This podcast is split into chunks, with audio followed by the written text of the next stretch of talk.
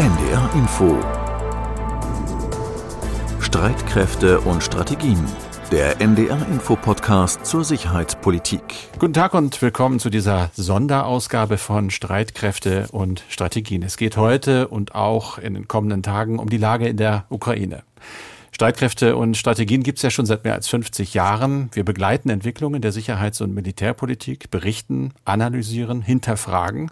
Eigentlich alle 14 Tage. Aber jetzt eben bis auf weiteres täglich, weil es wieder Krieg gibt in Europa, viel Angst dazu und sehr, sehr viele Fragen. Wir sind heute zu zweit. Andreas Flocken und ich. Mein Name ist Carsten Schmiester. Andreas ist unser sicherheits- und militärpolitischer Experte und seit vielen Jahren verantwortlicher Redakteur von Streitkräfte und Strategien. Ich bin seit Ende der 1980er Jahre beim NDR und war viele Jahre Auslandskorrespondent in London, in Washington, zuletzt in Stockholm mit den baltischen Republiken als Teil des Berichtsgebietes. Da sind die Menschen heute Morgen sicher genauso entsetzt und erschrocken aufgewacht wie wir, nur dass ihre Staaten heute in der EU und in der NATO als ehemalige Sowjetrepubliken eben direkt an Belarus und direkt an Russland grenzen. Darüber reden wir später. Andreas, aber zunächst, was wissen wir im Moment? Es ist Donnerstag, der 24. Februar, 16.30 Uhr. Was wissen wir über den Angriff? Soll man eigentlich Angriff sagen oder Militäroperation oder Krieg? Darüber wird gerade debattiert in der Ukraine. Ich finde, Krieg passt. Was sagst du? Ich finde, Krieg passt auch. Die Völkerrechtler würden wohl sagen, dass das ein nicht passender Begriff ist, weil der Völkerrechtler offenbar inzwischen vom internationalen bewaffneten Konflikt spricht. Aber äh, wir wissen was Krieg bedeutet. Krieg bedeutet in meinen Augen eine bewaffnete Auseinandersetzung von Soldaten, die aufeinander, ich sag ruhig mal, losgehen. Und natürlich mhm. wird es auch viel Leid in der Zivilbevölkerung geben. Im Moment ist, glaube ich, sicher, dass überall in der Ukraine Kampfhandlungen stattfinden. Was weißt du genau über die Lage da? Nach meinem Eindruck äh, wird eigentlich fast überall gekämpft. Ich hätte eigentlich erwartet, dass man sich in erster Linie auf den Donbass bezieht, dass sich da der Schwerpunkt auch des Angriffes befinden würde. Aber wir hören, dass vom Norden, also von Belarus aus, äh, Kampfverbände der Russen in das Land einmarschiert sind und auch vom Süden, von der Krim her, sind Truppen eingesetzt worden, in Marsch gesetzt worden Richtung Norden. Und dann haben wir noch das Schwarze Meer. Dort soll ja die Stadt, die Hafenstadt Odessa, die ziemlich weit weg liegt vom äh, Donbass, sozusagen ziemlich weit westlich, dass es dort auch Kämpfe geben soll oder zumindest ist es dort zu äh, Raketenbeschuss und ähnlichem gekommen.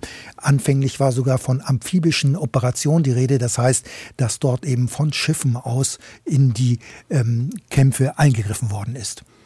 Es ist die Rede in den sozialen Medien, ich bin gerade sehr, sehr viel auf Twitter unterwegs, vom größten Angriff in Europa seit Ende des Zweiten Weltkrieges. Ist das so eine korrekte Einschätzung? Also ich würde sagen, das ist genauso, zumal das ja sich hier ein Krieg äh, um einen Krieg handelt, denn wir haben hm. ja an die 150.000 russischen äh, Streitkräfte oder an die 150.000 russischen Soldaten sind im Einsatz, befinden sich im Kampf und auf der Gegenseite die Gegner, wir wissen nicht genau, wie die sich aufgestellt haben, sind ja auch eine ist ja auch eine Streitmacht mit über 200.000 Soldaten und da sind Reservisten der Ukrainer noch gar nicht mitgerechnet. Wir wissen nicht, ob die alle alle aufgeboten sind. Aber wenn sie nicht einlenken, wenn sie nicht aufgeben, werden das richtig heftige Kampfhandlungen, die wir jetzt erwarten oder zum Teil sogar schon haben. Und was man auch hört, ist ja wohl keineswegs sicher, dass die Russen die Lufthoheit gewonnen haben. Denn es heißt auch, dass russische Kampfflugzeuge auch abgeschossen sein sollen. Wir können das nicht genau verifizieren, aber das wäre doch schon erstaunlich. Denn als Voraussetzung für so eine Operation ist normalerweise der Ansatz, dass man erst die Lufthoheit herstellt. Wir erinnern uns an den Irakkrieg. Dort ging immer erst eine mehrwöchige Kampagne zum Teil voraus. Wenn ich an den ersten Golfkrieg denke, 1991, da hat es ja nach meiner Erinnerung sechs Wochen gedauert, bis erst die Landoperationen sozusagen äh, in Gang gesetzt worden sind. Vorher ging es immer um eine Luftoffensive. Es ist im Moment schwer rauszukriegen, was stimmt, was nicht. Das heißt ja, im Krieg stirbt die Wahrheit zuerst äh, und es ist wirklich schwer zu verifizieren. Darüber werden wir immer weiter reden, auch in den nächsten Tagen. Sicher ist aber ja, was war. Und was war ist, Aufmarsch russischer Soldaten. Schweres Gerät wurde gesichtet, Panzer, Artillerie, Manöver gab es auch in Belarus. Die Zeichen, würde man doch sagen, standen eigentlich an der Wand. Und trotzdem Mich persönlich hat es heute Morgen überrascht äh, und zwar sehr, sehr schlimm. Wie ist es dir gegangen? Ja, mir geht es im Prinzip ähnlich, wobei ich ein bisschen ambivalent bin. Natürlich sind Streitkräfte immer ein Instrument der Politik. Und äh, Putin hat ja seine Drohkulisse aufgebaut und wollte politische Ziele erreichen, die Sicherheitsgarantien. Und ich bin auch davon ausgegangen, dass eigentlich äh, es unannehmbar oder unvorstellbar ist, dass diese Streitmacht dann auch real eingesetzt wird. Äh, und ich hatte mir dann gedacht, wenn er dann weiter eskaliert, dann wird das eine begrenzte militärische Operation und die würde sich dann in erster Linie auf den Donbass beschränken, sodass man dann gegebenenfalls eine Pause macht, eine Kampfpause und dann wieder an den Verhandlungstisch zurückkehrt. Aber dass jetzt so eine eine Großoffensive statt gefunden hat. Das hat mich in der Tat überrascht. Und da fragt man sich, ich frage mich zumindest, was sind eigentlich die militärischen Ziele? Aber die militärischen Ziele sind vielleicht durchaus klar oder erkennbar. Man will natürlich erst äh, die Luftverteidigungsstellungen des Gegners ausschalten und vielleicht die ein oder andere äh, Einrichtung. Das ist erkennbar. Aber diese umfassende militärische Antwort, die hat mich massiv überrascht er hat ja heute den Ton verändert in seiner Ansprache. Da war nicht länger primär von der Bedrohung der NATO und des Westens die Rede, sondern zitiere von einer nötigen Entnazifizierung des Landes und Demilitarisierung. Äh, wir machen jetzt 50 Jahre, wir nicht, auch viele Kollegen vor uns, diese Sendung. Gab es schon mal so eine ernste Situation? Also ich kann mich daran nicht erinnern. Äh, bisher hatten wir eher begrenzte militärische Operationen, die auch erkennbar waren, wie sie abgeschlossen werden oder wo sie zu Ende sind. Wenn es jetzt heißt, eine Demilitarisierung, das heißt, dann muss ja nach meinem Verständnis jede Kaserne, jede militärische Einrichtung sozusagen ausgeschaltet werden. Und da ist die Ukraine natürlich sehr groß. Die Ukraine ist zweimal, fast zweimal so groß wie Deutschland. Und da fragt man sich, wie lange soll das gehen? Denn auch hier muss man den Kräfteansatz einfach mal sehen. Es heißt ja, dass die Russen an die 150 bis 160.000 Soldaten sozusagen im Einsatz haben, dass die sich sozusagen vorbereitet haben es gilt immer noch die Regel, ich weiß nicht, ob sie immer noch so richtig ist. Früher hat man gesagt, ein Angreifer muss dreifach dem Gegner überlegen sein. Nur dann hat ein Angriff Aussicht auf Erfolg. Das hieße, wenn man das so rechnen würde, da die ukrainischen Streitkräfte roundabout 200.000 Soldaten sind, müssten über eine halbe Million russische Streitkräfte dort antreten bei einem Angriff. Und das handelt sich ja hier um einen Angriff. Aber aber rein numerisch sind die Zahlen auf russischer Seite nicht so groß, so dass ich auch nicht richtig weiß, was eigentlich das äh, militärische Ziel streng genommen ist, mit so einer Anzahl äh, das Land dann zu überfallen und wie das wiederum zusammenhängt mit dem politischen Ziel, das man ja erreichen will. Denn wie gesagt, militärische Streitkräfte sind immer nur ein Instrument der Politik und das muss eigentlich irgendwann mal sichtbar sein, was genau das politische Ziel in diesem Moment ist. Man unterstellt natürlich immer Rationalität, sowohl den Politikern als auch, das ist ja durchaus auch meine persönliche Erfahrung, Militärs, die ja eigentlich auch sagen, in einen Krieg gehst du nur, wenn du ihn für gewinnbar hältst, und zwar mit großer Sicherheit, sonst macht man das nicht. Die Frage, die sich mir stellt, wenn man auch Putin gesehen hat, wie er sagt, wer immer sich uns jetzt in den Weg stellt, wird Konsequenzen erleben, wie es ihn noch nie gegeben hat. Das ist in meinen Augen eine klare Drohung mit dem Einsatz von Atomwaffen. Muss man sich nicht die Frage stellen, wirklich frei gesagt, dass der Mann verrückt geworden ist? Ja, das äh, kann ich natürlich nicht schwer, äh, das kann ich natürlich schwer beurteilen und das können viele nicht so richtig beurteilen, aber der Eindruck ist schon richtig, er lebt in seiner eigenen Welt und er umgibt sich möglicherweise mit äh, Leuten, die ihm hörig sind oder die ihn immer bestärken, obwohl er eben auch viel äh, natürlich äh, Möglichkeiten hat, sich anders zu informieren. Aber wir müssen auch wissen, und äh, das hat er ja auch äh, früher schon mal gesagt, dass er, ich will nicht sagen traumatisiert ist, aber dass er als die größte Katastrophe des äh, 20. Jahrhunderts ja den Niedergang, den Zusammenbruch des, der Sowjetunion sieht. Das ist die größte geopolitische Katastrophe. Und das hat ihn beschäftigt bis heute. Und der Eindruck bleibt, dass äh, er dieses Jahr wieder herstellen will in dem Sinne, dass man Einfluss Einflusszonen wieder erhalten möchte. Und das ist ja genau der Punkt. Äh, Putin möchte wieder Einfluss haben. Er möchte bestimmen, was seine Nachbarn machen. Das ist in meinen Augen altes Denken, altes Denken aus dem Zweiten Weltkrieg vielleicht nachvollziehbar, denn man muss ja auch die historische Dimension sehen. Äh, die Sowjetunion ist 1941 überfallen worden und hat daraus die Konsequenz gezogen, dass man nie wieder einen Krieg auf eigenem Territorium führen will. Und deswegen ja damals auch den Aufbau von Satellitenstaaten, den Aufbau des Warschauer Pakts und alles das ist weg. Und jetzt wird eben die NATO als Feind äh, wahrgenommen. Die Wahrnehmung ist bei Putin so und die NATO, der Feind, der Feind aus Sicht von Putin rückt immer näher ran an die Landesgrenzen. Aber der, der Feind bedroht ja nicht. Es ist ja nicht so, dass, dass ein Manöver schon an sich eine Bedrohung ist wir sind doch nicht aggressiv. Das kann mir keiner erzählen. Das wird auch in Moskau kein Mensch so bewerten können. Aber ich finde, warum sollten wir es tun? Ich finde, hier ist eben das Entscheidende, die, die, die Wahrnehmung ist hier Entscheidung, äh, entscheidend. Und bei Putin mhm. ist die Wahrnehmung eben anders als äh, umgekehrt äh, die Aussagen der USA sind.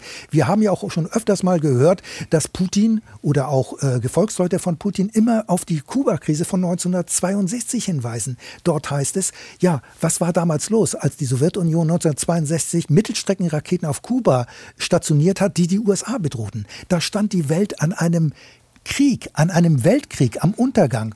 Und diese Parallelen zieht mhm. Putin, der sagt, äh, dort könnten ja auch in der Ukraine Offensivwaffen der Amerikaner stationiert werden. Noch nicht unbedingt äh, Nuklearwaffen, aber Offensivwaffen. Und dann ist die Vorwandzeit geringer. Die ist ähnlich gering wie damals 1962. Also dieses Denken ist möglicherweise da und daraus hat Putin auch wieder die Konsequenz gezogen. Wir brauchen unseren Einflussbereich, unsere Einflusszone. Und umgekehrt sagt ja der ein oder andere Anhänger von Putin, ja, die Amerikaner haben ja auch ihre sogenannte Monroe-Doktrin. Das entscheiden sie, wer dort in Mittelamerika etc. Präsident Präsident wird. Da hat es ja auch äh, Umstürze gegeben in der Karibik etc. Mhm. Und umgekehrt ist ja auch da die Parallele zu China. Die sagen nämlich auch, was machen die Amerikaner hier? Das ist unser Gebiet. Bleibt ihr Amerikaner in der Karibik und wir machen dann das in unserer Region, sorgen für Stabilität, so sagen die das. Natürlich ist das die Dominanz dann der jeweiligen Aber Großmacht die Welt, also es ist wirklich sehr ehrenwert, sich mal in das Denken der anderen Seite zu versetzen. Mir fällt das sehr, sehr schwer. Was mir noch schwerer fällt, ist zu begreifen, dass auf der Eskalationstreppe heute fünf oder sechs Stufen auf einmal genommen worden sind. War das wirklich nötig? Aber die zweite Frage, die sich mir stellt, wenn du sagst, Russland hat natürlich noch diesen Schock des Überfalls in den Knochen. Wir Deutsche, nehmen wir mal an, wie wir aus der Geschichte gelernt haben. Wir haben gesagt, nie wieder Krieg. Wir wollen Frieden schaffen in der Welt. Wir haben über viele, viele Jahre diese Politik verfolgt. Stehen wir jetzt vor dem Scherbenhaufen? Sind wir gescheitert mit dieser Illusion, wir könnten Gutes tun und die Welt zu einem guten Platz machen oder ihn einfach so lassen? Also ganz so weit würde ich vielleicht nicht gehen, aber äh, wir haben jetzt eine Situation, wo wir sagen müssen, äh, dass mehr Realismus auch in die deutsche Politik einkehren muss. Und Deutschland hat, das muss man ja auch sagen, durchaus eine wichtige Funktion. Äh, Deutschland kann ja immer noch oder sollte die Möglichkeit haben, gegebenenfalls auch zu vermitteln.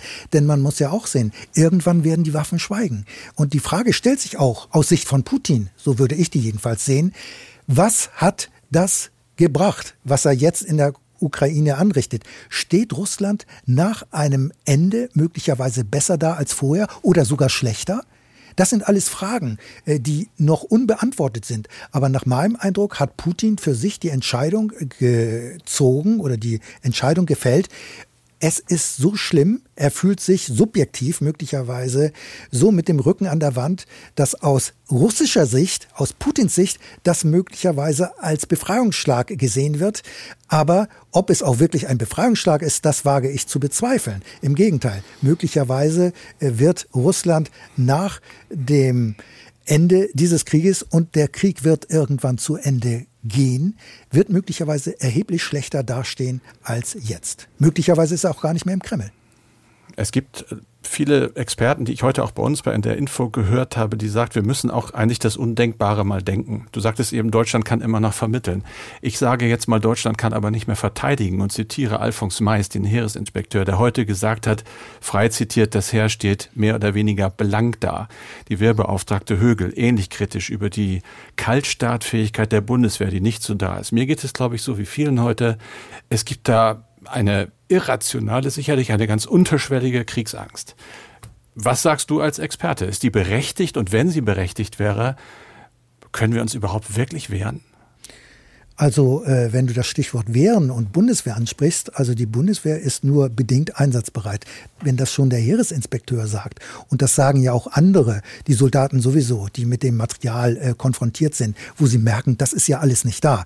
Das heißt, äh, die Bundeswehr ist nicht von heute auf morgen einsetzbar. Wir hatten uns auch beschäftigt mit der Frage, kann die Bundeswehr zum Beispiel vier oder fünf Kampfhubschrauber nach Mali bringen, weil ja die Verteidigungsministerin gesagt hat, äh, der Einsatz ist gefährdet, weil die Franzosen ihre Kampfhubschrauber abziehen. Und nun fragt man sich natürlich, die Bundeswehr hat über 60 Kampfhubschrauber und da fragt sich natürlich nicht nur der Laie, muss ich dazu sagen, ist es denn nicht möglich, dass die Bundeswehr in der Lage ist, vier oder fünf Kampfhubschrauber nach Mali zu bringen, die einsatzfähig sind, von 60? Und offenbar ist das nicht der Fall. Oder man braucht einen irrsinnig langen Vorlauf. Das ist der Stichwort, was du eben genannt hattest, Kaltstartfähigkeit. Die Bundeswehr ist nicht kaltstartfähig. Die braucht mindestens ein halbes Jahr, manchmal länger, um ein Bataillon, 500, 600 Leute, geschlossen in den Einsatz zu bringen. Und in der, im kommenden Jahr stellt ja die Bundeswehr wieder die NATO-Speerspitze. Und auch da stellt sich die Frage, das hat ein, diese Speerspitze hat einen Umfang von ungefähr 5000 Soldaten. Für die, damit diese richtig ausgerüstet sind, müssen aus der ganzen Bundes, ganzen Bundeswehr Ausrüstungsgegenstände zusammengeklaubt und eingesammelt werden, damit diese 5000 Soldaten vernünftig ausgerüstet werden.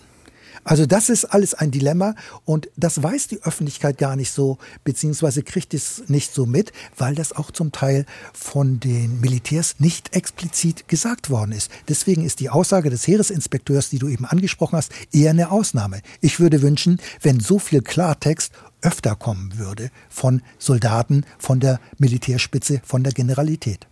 Aber das ist natürlich auch Klartext, den in den vergangenen Jahren bestimmt niemand hätte hören wollen. Wir haben uns ja doch, ich sag's mal frei, ein bisschen einlullen lassen. In dieser Idee, dass die Welt sich grundsätzlich verändert hat und stehen jetzt plötzlich, mir geht es so, vielen anderen glaube ich auch schockiert, vor einem Denken, das wir längst irgendwo in der Geschichte verortet haben und das uns jetzt doch recht unmittelbar bedroht. Kiew ist nicht weit weg.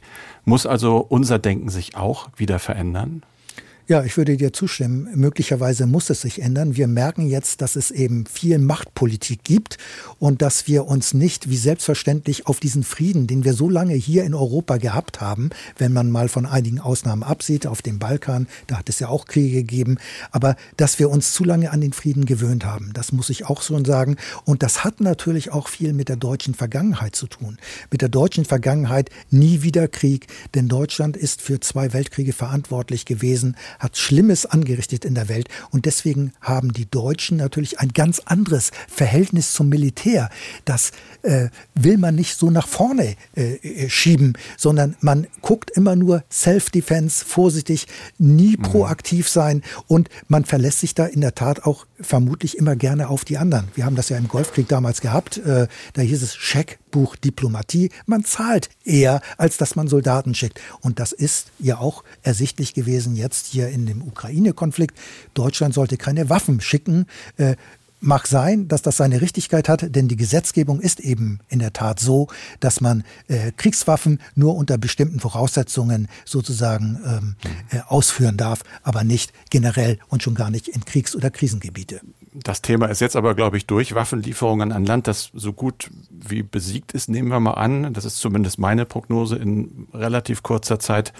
Das dürfte keinen Sinn machen. Ich gehe nochmal auf die baltischen Republiken. Da wird nämlich, und da war ich ja öfter in Estland zum Beispiel, in Litauen, da wird durchaus Verständnis immer geäußert für unsere ja aus der Geschichte gelernte Zurückhaltung, aber da hört man denn schon auch den Satz, das ist natürlich auch eine sehr angenehme Ausrede. Ihr müsst eurer Verantwortung hier und heute schon etwas mehr gerecht werden. Diese Leute sind unmittelbar bedroht. Da redet man mit Menschen, die gehören zur Bürgerwehr, die sind übten am Wochenende die Verteidigung gegen Russland, die hatten ein ganz anderes Bedrohungsgefühl. Und das, was ich dort gespürt habe, ist das möglicherweise eine Stimmung, die wir irgendwann in Deutschland auch bekommen? Also das will ich nicht ausschließen. Das hängt auch von der Entwicklung jetzt der nächsten Tage und Wochen ab, wie sich jetzt äh, Russland äh, in der Ukraine gebiert, ob es möglicherweise doch noch zu äh, Verhandlungen äh, kommen wird. Im Augenblick sieht das alles nicht danach aus. Wir wissen auch nicht, wie lange sozusagen dort die Waffen das Sagen haben. Ich erinnere mich ein bisschen noch an den Kosovo-Krieg. Da war das ähnlich. Da war auch eine lange äh, Luftkampagne, sage ich mal so ein bisschen salopp. Da wurde auch wochenlang äh, wurde sozusagen ähm, das Kosovo und wurde auch Serbien, wurde Restjugoslawien bombardiert. Äh, das dauerte mehrere Wochen und da hatte die Diplomatie nichts zu melden. Da ging, hatte nur das Militär das Sagen. Da wurden Ziele ausgeguckt in dem NATO-Bündnis, dieses und jenes. Äh, und dann irgendwann war die Luftkampagne zu Ende. Da gab es eben das Signal von Milo Milosevic, äh, äh, wir, wir, wir, wir, wir lenken ein. Und dann war die Luftkampagne zu Ende. Und das war auch, ohne jetzt zu weit zu gehen, äh, glaube ich, auch ein, eine, eine Frage, die man damals immer gestellt hat. Kann ein Krieg aus der Luft allein entschieden werden? Und da war damals immer die Diskussion, nachdem es wochenlang dauerte, wie lange geht das noch? Wie lange geht das noch? Müssen nicht Bodentruppen da rein? Müssen nicht Bodentruppen da rein? Hier in Russland, in der Ukraine im Augenblick sehe ich es genau umgekehrt. Das wundert mich dann ein bisschen, dass wir keine Luftoffensive, keine lange Luftvorbereitung hatten, sondern umgekehrt. Es kam wohl fast zeitgleich mit den Luftangriffen kamen auch die Bodentruppen rein und das hat möglicherweise zu äh, auch den Problemen geführt, die die Bodentruppen der Russen jetzt möglicherweise haben. Aber äh, möglicherweise steckt da auch eine ganz andere Strategie dahinter, die mir nicht klar ist oder die ukrainische Luftmacht ist nicht so stark, wie wir vielleicht denken sollen. Eine Frage habe ich noch zum Schluss. Wir reden viel über, was kann passieren. Meine Frage an dich zum Schluss ist, kann einer wie Wladimir Putin, der diesen Schritt gegangen ist und jetzt ja nun die Weltöffentlichkeit in überwältigender Mehrheit gegen sich hat, kann er denn überhaupt noch zurückgehen? Ja, ich finde es schwierig. wieder Frieden machen. Also er, du kannst ja nicht Krieg anfangen und dich dann drei Wochen später, nachdem du ein Land besetzt hast, sagen, und jetzt ist wieder alles gut, ich hole die Tauben raus? Er muss, er muss, er muss was vorzeigen können. Das ist, glaube ich, der springende Punkt. Er muss von der Palme, wie einige das mal gesagt haben, wieder herunterklettern können. Das heißt, wenn es jetzt so weitergeht, wie es im Augenblick läuft und es nicht erkennbar ist, dass beispielsweise, ich ist jetzt rein hypothetisch, dass äh, es einen Regierungswechsel beispielsweise in Kiew gibt, denn es gibt ja auch das Gerücht, dass es dem Putin auch um einen Regimewechsel geht, dass mhm. er eben Zelensky weghaben will, äh, dass dort irgendwas äh, passieren müsste, wo Putin sein Gesicht nicht verliert und sagt, guck mal, das kann ich verkaufen, auch meiner Bevölkerung gegenüber. Das ist aber auch noch ein Punkt, wo ich sage, wie lange hat Putin bei so einem Krieg auch die Unterstützung der heimischen Bevölkerung? Er hat zwar Medien, was man so hört, alles im Griff und viele Leute in Russland stehen überraschenderweise hinter seiner Politik. Aber die Frage ist, wird das ewig lange andauern? Und insbesondere wird das so bleiben, wenn es auch viele russische Soldaten gibt, die in diesem Krieg fallen. Und dann kann sich das ganze Klima auch gegen Putin wenden.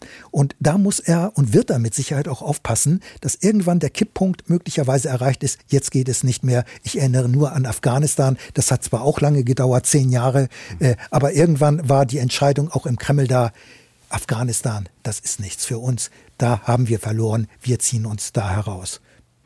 Ja, danke schön, lieber Andreas. Äh, das war sie, die erste Sonderausgabe des äh, Streitkräfte- und Strategieformats wegen der Lage in der Ukraine. Wir hören uns alle morgen wieder gegen 17 Uhr. Damit Sie keine Folge verpassen, abonnieren Sie den Podcast, wenn Ihnen die Informationen gefallen. Und wir haben natürlich auch noch mehr Podcasts bei NDR Info, die wir gerne empfehlen, zum Beispiel organisiertes Verbrechen. Für heute sage ich Tschüss. Mein Name ist Carsten Schmister. Und ich heiße Andreas Flocken. Man wünschte sich ja eigentlich, dass die Regeln, die es gibt, also schon seit langem, dass die umgesetzt und befolgt würden. Swiss Secrets. Swiss Secrets. Ein Datenleck enthüllt geheime Informationen über 18.000 Konten bei der Schweizer Großbank Credit Suisse. Hier stopfen sich ja korrupte Eliten die Taschen voll und das Geld fehlt hinterher für den Bau von Schulen oder für das Gesundheitswesen. Die Daten zeigen, über Jahre hinweg hat die Bank auch fragwürdigste Kunden akzeptiert. Darunter Geldwäscher, Drogenhändler und andere Kriminelle. Das kam diesen Mitarbeitern sehr seltsam vor. Sie vermuteten, dass dahinter wohl Korruption oder irgendetwas anderes stecke. Mein Name ist Benedikt Strunz. In der neuen Staffel des NDR Info Podcasts Organisiertes Verbrechen nehmen wir Sie mit bei unserer Recherche zu korrupten Politikern und kriminellen Managern. Und wir verfolgen eine neue Spur in einem der größten Krimis der deutschen Wirtschaftsgeschichte, dem Siemens Schmiergeldskandal. Swiss Secrets. Schmutziges Geld. Die neue Staffel des NDR Info Podcasts Organisiertes Verbrechen. Ab sofort in der ARD Audiothek.